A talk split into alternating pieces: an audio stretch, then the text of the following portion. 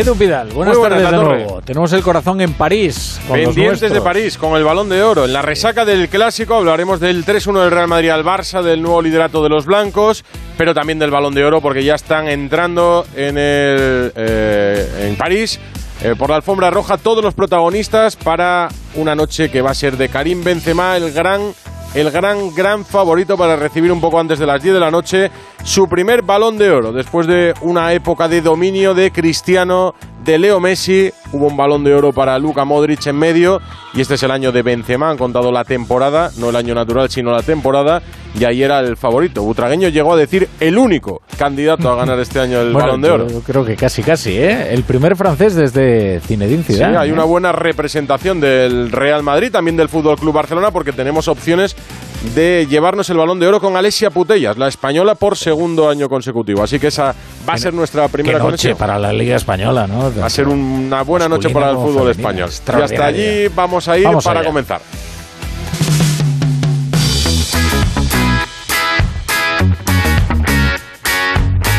La brújula de Radio Estadio. Edu Pidal.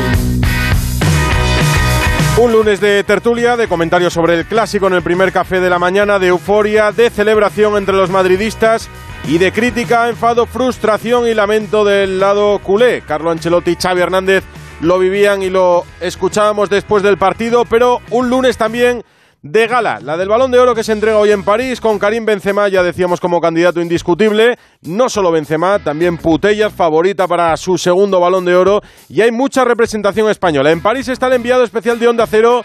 Cuéntanos, Fernando Burgos, muy buenas. Hola, ¿qué tal? Muy buenas noches, lluviosas noches en París. Ha sido un día que ha caído mucha agua en la capital de Francia, pero ha sido acabar la alfombra roja de esta gala del Balón de Oro 2022 y está lloviendo como si no hubiera un mañana. Todos resguardados y en sus sitios en este teatro. Châtelet acaba de comenzar la gala con un emocionante canto de Andrea Bocelli, el Nessun Nor Dorma, que nadie duerma traducido en italiano, pasando imágenes de todos los ganadores del Balón de Oro desde 1956 y sí, va a ganar hoy aquí por aplastamiento la Liga Española. Todos los trofeos van a ser para jugadores de nuestro campeonato. Y la guinda, por supuesto, el último trofeo a las 21 horas y 49 minutos se lo va a llevar Karim Mustafa Benzema, su primer balón de oro, la primera vez que asiste a esta gala en 14 años como profesional del Real Madrid. El año pasado fue cuarto, en 2014 fue decimosexto, pero la pasada temporada Karim se salió y fue el hombre clave para el doblete Liga y Champion con 44 goles y 16 asistencias. Lo de Andrea Bocelli es espectacular. Fantástico, sí, sí. La música, la música que pone que pone ambiente al repaso de los balones de oro de los últimos años. Recordaba ahora la torre que el último francés fue Zidane, ¿no? Sí, 1998. No ganó nunca un balón de oro con el Real Madrid. Estaba en la lluvia, acordaros, en aquel año del Mundial de Francia que ganó el equipo galo con los dos goles de Zinedine Zidane en la final de San Denis frente a Brasil, los dos goles de cabeza. Ha ropado muy bien el Real Madrid a Karim Benzema. ¿eh? Aquí están tres leyendas madridistas que conquistaron el balón de oro, aparte de Zidane. Está también Ronaldo Nazario de Lima, Ronaldo el Gordito y Luis Figo. A ver, te puedo decir que ha sido una gala de reencuentros, porque Florentino Pérez 17 meses después se ha reencontrado con quién en el hotel donde estaban toda la expedición en el Intercontinental, pues con Zinedine Zidane. Se ha reencontrado también con Luis Figo, con el que tiene algunas cuentas pendientes.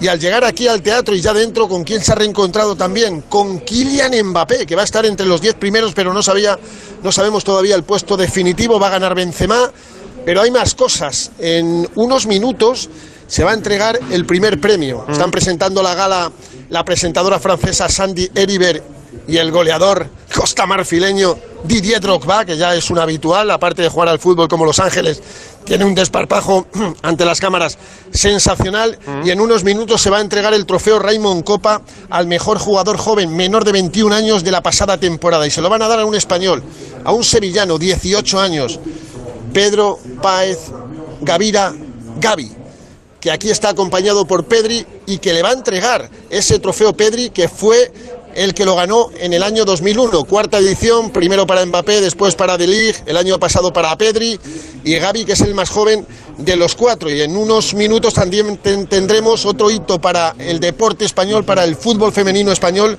porque minutos antes de las nueve de la noche, Alexia Putellas, la capitana del Barça, va a recibir su segundo balón de oro femenino. Por primera vez en la historia, una jugadora, y es española, y es catalana, Alexia Putellas, va a conseguir dos balones de oro consecutivos. También vamos a ver cómo Thibaut Courtois recoge el trofeo Led Yassin al mejor guardameta de la pasada temporada, merecidísimo, o eh, Robert Lewandowski un trofeo de nuevo cuño, el trofeo Gerd Müller al ah, máximo goleador de la pasada campaña. Ya sabes que eh, el año pasado, bueno, se hizo un poco un tejemaneje porque lo merecía Lewandowski, se lo dieron a Messi, que no está entre los 30 mejores y no ha acudido a la gala, por supuesto, y se inventaron un premio de máximo goleador, se lo inventaron y se lo dieron a Lewandowski. Ahora le han puesto oficialidad y el trofeo se llama Trofeo Gerd Müller, el goleador alemán recientemente fallecido. Bueno, pues está siendo una gala de momento preciosa, pero queda lo mollar, queda lo más interesante. Repito, una gala de reencuentros. La expedición del Barça con Jan Laporta, la expedición del Real Madrid con Florentino Pérez. Está también Andrei Shevchenko, está Didier Deschamps. Está aquí el mundo del fútbol, sigue jarreando, como no os imagináis, en la capital francesa. Y ahora van a llegar los grandes premios. Ah, por cierto, la llegada del balón de oro ha sido espectacular ha venido en el Fórmula 1, en el Alpine, con Esteban Ocon, el compañero de Fernando Alonso, ese balón de oro que se va a llevar para casa Karim Benzema.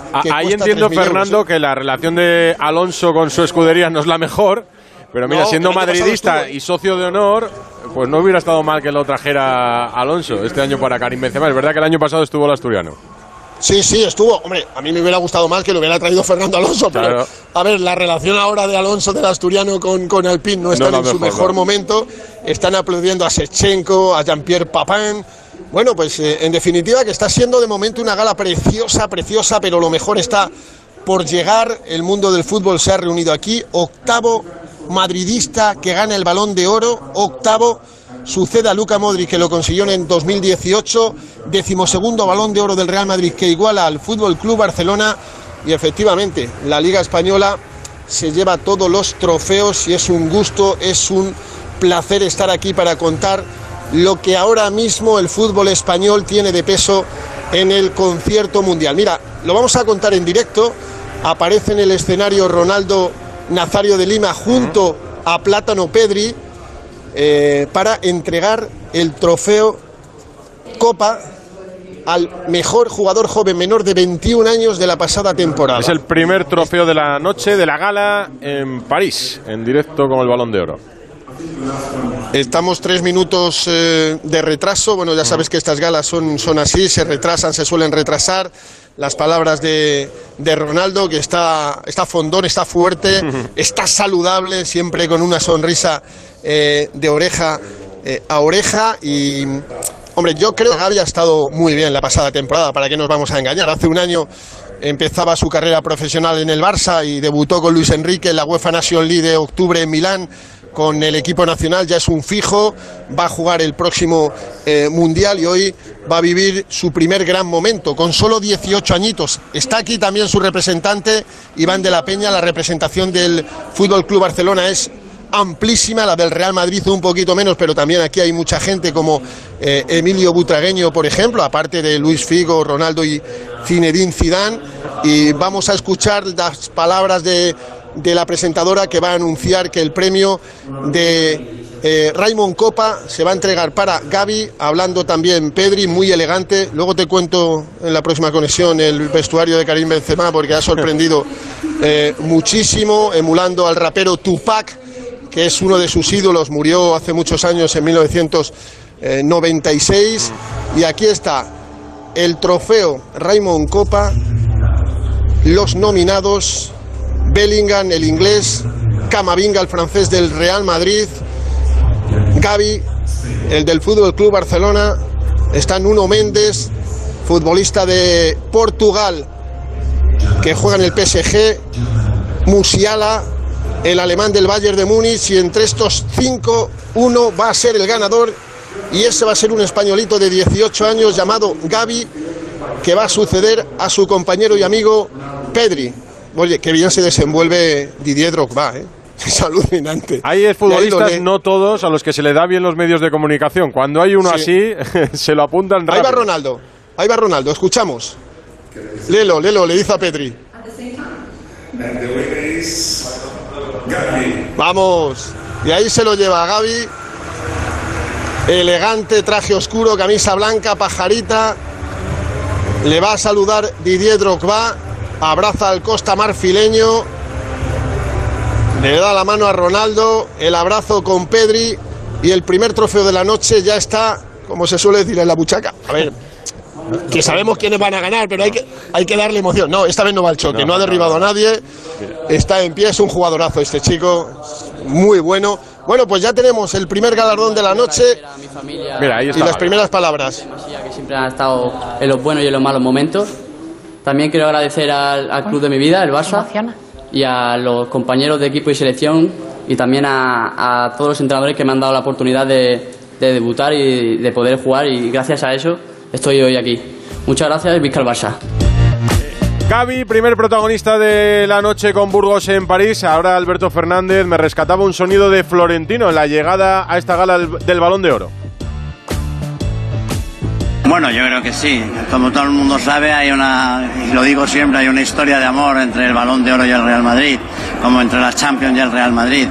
Y hoy para mí es un día muy especial, porque yo me acuerdo cuando hace 13 años me fui a casa de, de Karim, cuando era muy jovencito, eh, la seguridad de que sería un, día balón de oro y el mejor jugador del mundo. Porque para mí siempre me pareció una mezcla entre Zinedine Zidane y Ronaldo Nazario.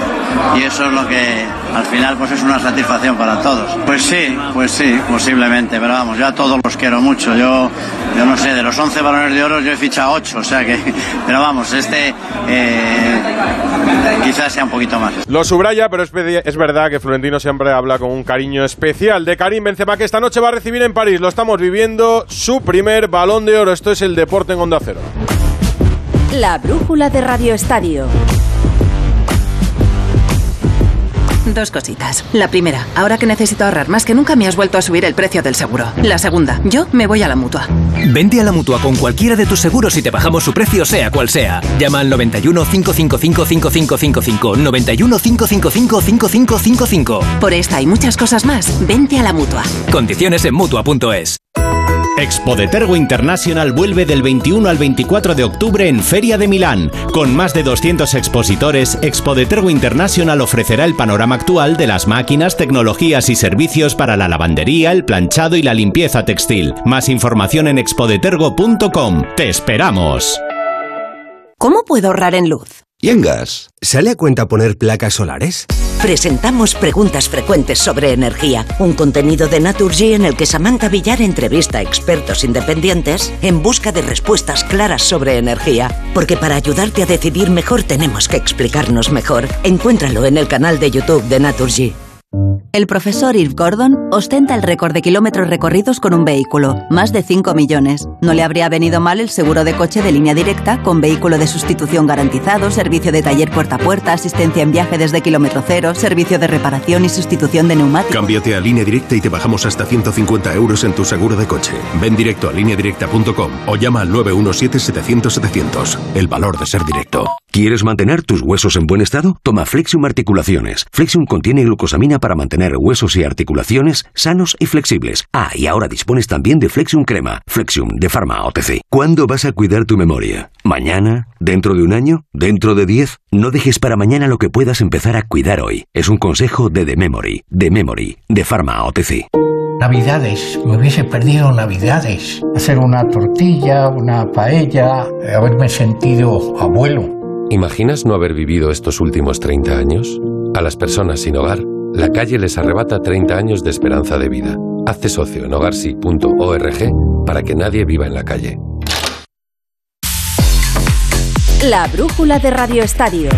Edu Pidal. Benzema va a llegar al punto máximo de su carrera con esa quinta Champions a las puertas de disputar el Mundial de Qatar. Vamos a volver a París, pero para hablar también de lo que pasó ayer en el Santiago Bernabéu La plana mayor del Club Blanco está en esa gala de France Football. Entiendo que en Barcelona no están para fiestas. ¿Cómo se pasa? Bueno, hay una gran representación también en París.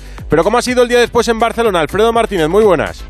Hola, muy buenas noches. Eh, de hecho, la porta hubo un momento en que dudó si ir a París o no. Los últimos acontecimientos, el revés incluso personal y familiar en la figura de su hijo le hicieron pensar si a lo mejor debía acompañar o no la expedición, pero a última hora sí se subió a ese vuelo que salía al filo del mediodía desde Barcelona para acompañar, porque no en vano el Barcelona, aunque no sea el premio gordo, se lleva muchos premios importantes como el que acabamos de oír de Gaby, Lewandowski, Alesia Putellas y están varios futbolistas del equipo femenino. Pero sí, ha sido un día complicado y el Barcelona volvió a trabajar, volvió a preparar lo que es el próximo compromiso frente al Villarreal con muchos nombres propios y con muchas incógnitas y dudas. Xavi en el centro de todas las críticas y de los eh, comentarios en torno al planteamiento, a las innovaciones y a los últimos encuentros que el Barcelona no ha sacado adelante. Busquets también en el ojo del huracán. Presumiblemente Busquets será el gran sacrificado de la derrota en el Santiago Bernabéu y posiblemente no juegue frente al Villarreal este próximo jueves, donde volvería Gaby a la titularidad con Frenkie de Jong y con Pedri. Vamos a ver si Ansu por fin tiene su oportunidad y qué ocurre en la defensa donde también podría retocar cosas. Lo cierto es que también estamos pendientes de la posible sanción a Joan Laporta, que, según el eh, reglamento de competición, podría ser sancionado con una multa económica ridícula, 602 euros, 602 euros por haber bajado y haber eh, eh, intentado intimidar al colegiado, pero en cualquier caso, más que el dinero, es la imagen que se ofrece de un presidente de un equipo bajando al vestuario para pedir explicaciones al trío arbitral. Sí, después del clásico, la opinión general subraya la superioridad del Real Madrid, al menos para que podamos decir que la fue merecida, aunque la porta, como cuenta Alfredo con su visita al vestuario arbitral, puso el foco también sobre algunas decisiones de Sánchez Martínez. Un 3-1 que deja a los blancos líderes en solitario y al Barça pendiente de remontar una mala semana con varios señalados. ¿Cómo lo has visto tú, director de Radio Estadio García? Muy buenas. Pidal, ¿qué tal? Muy buenas tardes. Segundo el sentir general, aunque soy más de poner en la balanza las bondades del Madrid que las evidentes carestías del Barça. Creo que las destrezas de Valverde y de Cross tuvieron mucho que ver en la sensación general de dominio madridista. Supieron cada uno en su parcela aportar y sumar y crecer y hacer mucho por el colectivo. Ya nos hemos acostumbrado a que Vinicius apuñale tres o cuatro veces o a que Benzema, que no está como el año pasado, aparezca de manera estelar en fases de esas decisivas donde se meten los goles y se acapara los puntos. El poderío físico que ha conseguido el tándem Ancelotti con todo su equipo es básico, fundamental. Recordemos cómo en los últimos años hemos hablado tanto de este aspecto cuando abordábamos los continuados traspiés del fútbol español en Europa. Hay que valorarlo. Bueno, este Madrid juega de memoria, está afinado y eso se nota más cuando enfrente se intuye a un Barça con falta de carácter, de liderazgo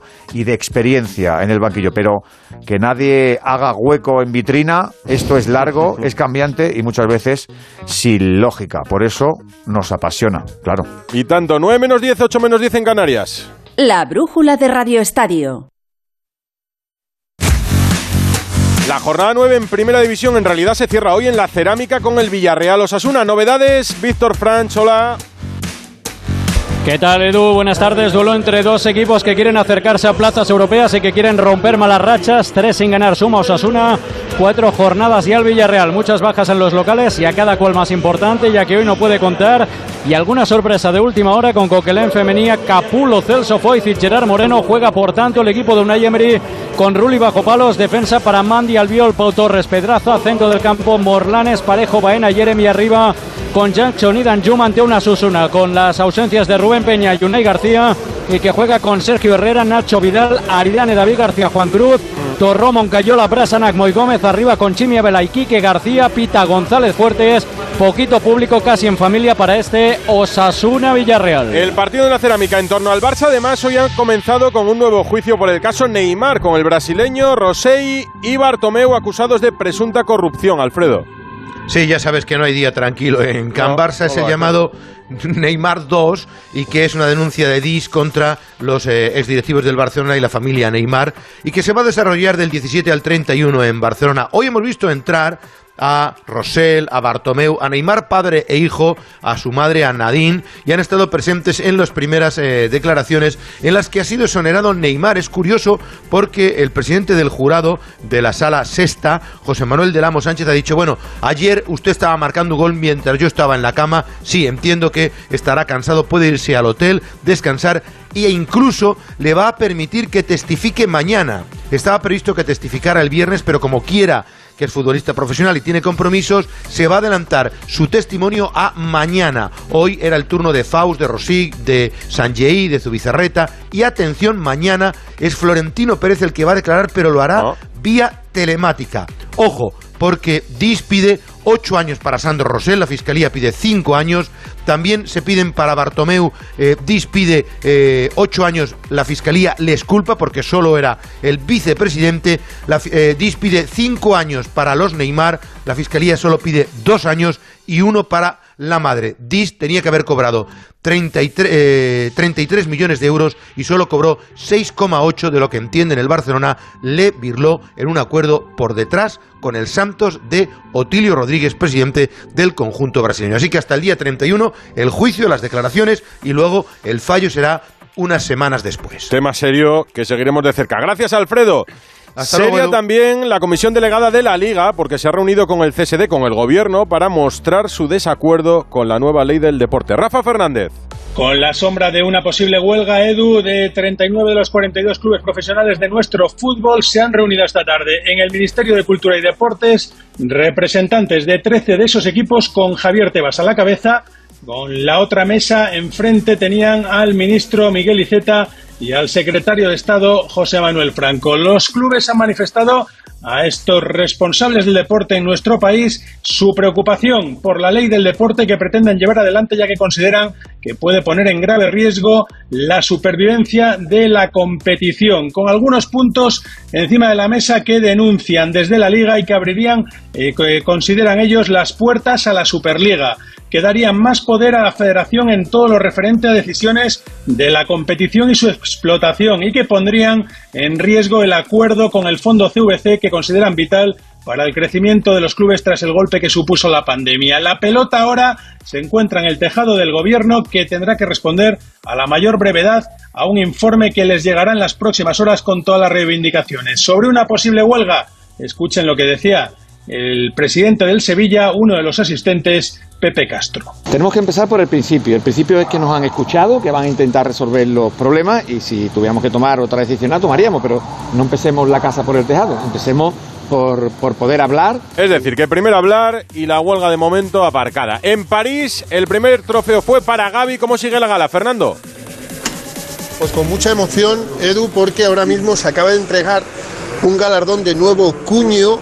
Es un trofeo llamado Sócrates en memoria de aquel centrocampista brasileño que era más bueno que, que comer con las manos, eh, internacional, eh, que jugó en varios mundiales, le recuerdo en el 82, en el 86, con una clase terrible.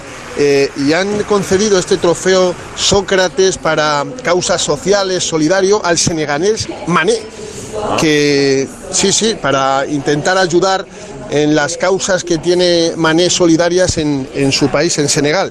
Y ya conocemos eh, el noveno, el noveno, el décimo y el octavo en la gala del Balón de Oro. Décimo Haaland, noveno Luka Modric, octavo Vinicius Junior. Permítame que ponga en duda esto, ¿eh? Ya conocimos durante la tarde el puesto de Cristiano Ronaldo, el 20, el de Casemiro el 17, el de Rudiger el 25, pero van a empezar ahora el conteo hacia el balón de oro de Karim Benzema. Haaland décimo, Modric noveno, Vinicius Junior octavo, quedan dos madridistas, Courtois, que yo creo que va a estar entre los cinco mejores, y Benzema, que va a conseguir el balón de oro. Y vamos a escuchar el balón de oro femenino. Mira, nos va a coger en directo. Efectivamente. Pensaba yo que Cinco no. minutos para las nueve, yo tampoco lo pensaba, pero esto del retraso al principio, pues ya sabes que tiene luego rapidez, las cosas se hacen muy bien. Está Andrei Shevchenko, compañero de Didier Drogba en el Chelsea de Abramovich, y aparece el ucraniano con ese balón de oro que es precioso, se abraza con el Costa Marfileño, ahí está Andriy Shevchenko, que fue seleccionador ucraniano, ya no lo es, o por lo menos creo que no lo es, no sé si está Venegas por ahí, pero vamos a conocer el balón de oro femenino que ojalá vaya, creo que va a ser así, de nuevo por segundo año consecutivo para la catalana, para la española Alexia Putellas, que está lesionada de gravedad desde el pasado mes de junio. Mira, la que está aquí, eh, Fernando, es Ana Rodríguez, que me decía, la gran favorita es Alesia, aunque muchos discutían que no fue su mejor temporada, ha estado lesionada, pero es verdad que en cuanto a temporada... Porque no ha ganado un gran título como puede ser la Champions o la Eurocopa, pero creo que Alexia Putellas está a un nivel ya que es que no le hace falta. Es la mejor del mundo simplemente por su fútbol. También fue máxima goleadora de la Champions, aunque no consiguió al final ese trofeo. Cayeron Fue en la finalista, final, ¿no? exactamente, cayeron en la final con el Lyon, pero y pero creo que, que Alexia es, es ahora mismo la mejor jugadora del mundo. Pues Alexia puede recibirlo, están con esto, ¿no, Fernando? Sí, eh, está hablando ahora la presentadora Sandy Heribert preguntando a Sechenko. La temporada pasada, lo sabe eh, Ana, en 42 partidos con el Barça hizo 34 goles y 18 asistencias, repito. Sí, sí, 34 goles y 18 Su asistencias. temporada más 11 goleadora. goles. No, es buenísima. Y, y- y- bueno, pues vamos a escuchar. eh, bueno, ahora está hablando Andrei Sechenko, que no lo debe estar pasando bien. Es un emblema del fútbol, del deporte. Yo lo y de recuerdo delantero del Milan en mi infancia y adolescencia.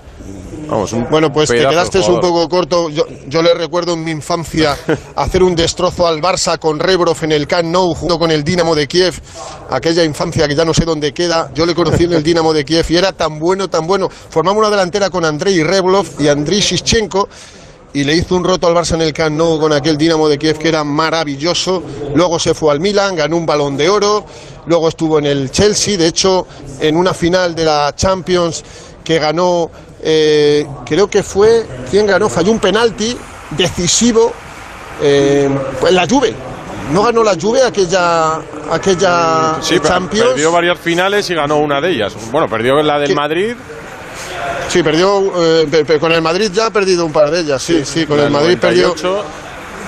Pues ahí está Andrei Sichenko, el reconocimiento de todo el patio de butacas lleno hasta la bandera del Teatro Châtelet para aplaudir alguien que, como todo el pueblo ucraniano, lo está pasando realmente mal, muy emocionado Sechenko, a punto de las lágrimas, el apoyo de Didier Drogba. Y espero que nos queden un par de minutos para conocer que Alexia Putellas va a ganar su segundo balón de oro. No- nos queda uno, si no lo contaremos ya a partir de las once y media en Radio Estadio Noche. Pero sigue que- Shevchenko sí, emocionado, claro, la situación de Ucrania, la guerra que contamos desde hace meses. Ucrania que va a formar parte de la candidatura también de España-Portugal para el Mundial 2030, si es que finalmente nos lo dan. Yo creo Ah, que nos vamos a quedar. Por cierto, déjame que diga algo. El, el año pasado aquí estuvo Rubiales junto a Alexia Putellas. La pregunta que nos hacemos todos es ¿por qué no está hoy también? ¿Por qué no está el presidente de la Real Federación Española apoyando a Gaby, apoyando a Alexia Putellas y a nuestra liga?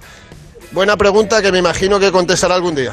Pues podemos de- responderla en cuanto tengamos ocasión de ver a Luis Rubiales aquí en Onda Cero. Nos vamos a quedar con las ganas. Mañana hay jornada de Liga, mañana hay Radio Estadio, Sevilla, Valencia, Getafe, Athletic Club y Atlético Madrid, Rayo Vallecano y un balón de oro que en cuestión de segundos va a recibir la española Alesia Putellas. Es el deporte en Onda Cero. Quédate.